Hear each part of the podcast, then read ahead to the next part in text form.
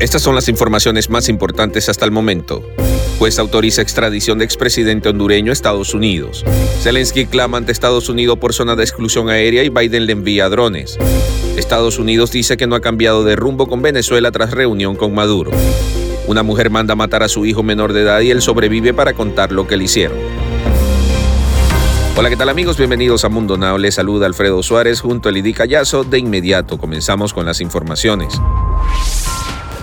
Un juez hondureño concedió el miércoles la extradición a Estados Unidos del expresidente de Honduras, Juan Orlando Hernández, acusado en ese país por dos cargos de tráfico de drogas y uno por uso de armas, informó la agencia de noticias AP. El portavoz del Poder Judicial, Melvin Duarte, confirmó la información al tiempo que detalló que el caso del expresidente en Honduras es un proceso de segundo grado en el que se requiere una mínima carga probatoria para acreditar los requisitos que establece el Tratado de Extradición.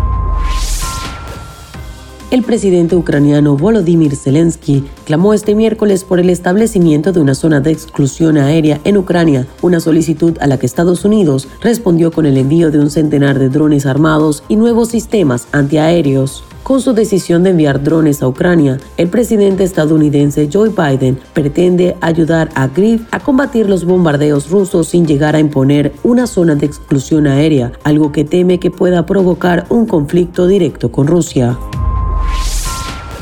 Estados Unidos no ha cambiado de rumbo en su política respecto a Venezuela tras el reciente viaje de una delegación de alto nivel a Caracas para reunirse con el presidente Nicolás Maduro e instó a que el régimen retome las conversaciones pausadas el pasado año con la oposición en México. Así lo indicó en una rueda de prensa el portavoz del Departamento de Estado, Nick Price, en la que rechazó que el viaje, el primero de alto nivel de funcionarios estadounidenses a Caracas en años, suponga un debilitamiento del opositor Juan Guaidó, considerado por Washington como presidente interino de Venezuela.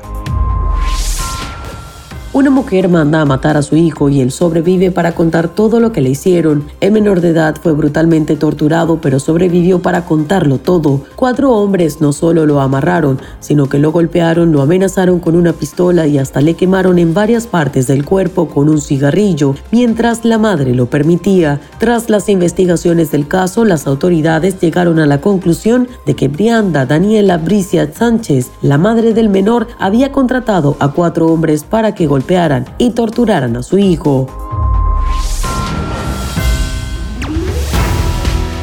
Y hasta aquí el episodio de Mundo Now. Les recordamos que estamos en todas las plataformas digitales www.mundohispánico.com. Te invitamos a activar las notificaciones en esta tu plataforma de podcast preferida.